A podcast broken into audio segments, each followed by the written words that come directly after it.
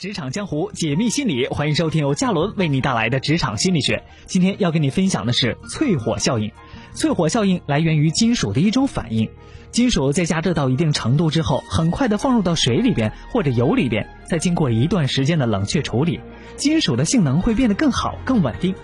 通过这一现象，我们可以得到这样一个结论，那就是人的成长过程当中需要跳过一些障碍，几经锻炼，心理才会变得更加成熟，心理承受能力也会变得更强。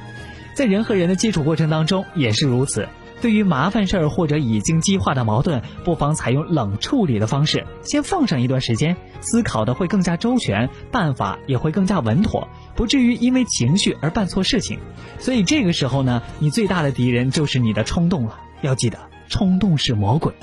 在职场当中，再老练的人也是从青涩一路迈着挫折走过来的。经历过挫折的时候，要学会用冷处理的方法，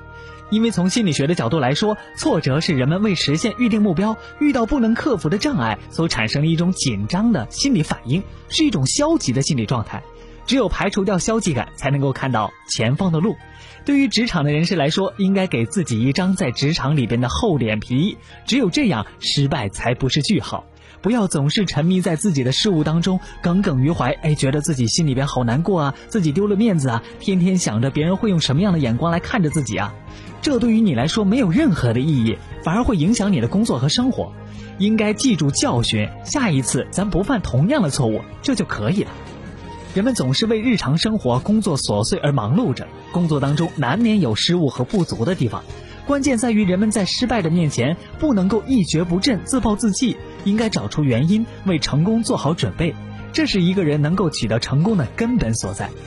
只要是不可避免的事实，就要在思想上首先去适应它，然后想办法改善它，或者避免更坏的事情发生。不要为打翻的牛奶而哭泣了，未来的路才会更有希望。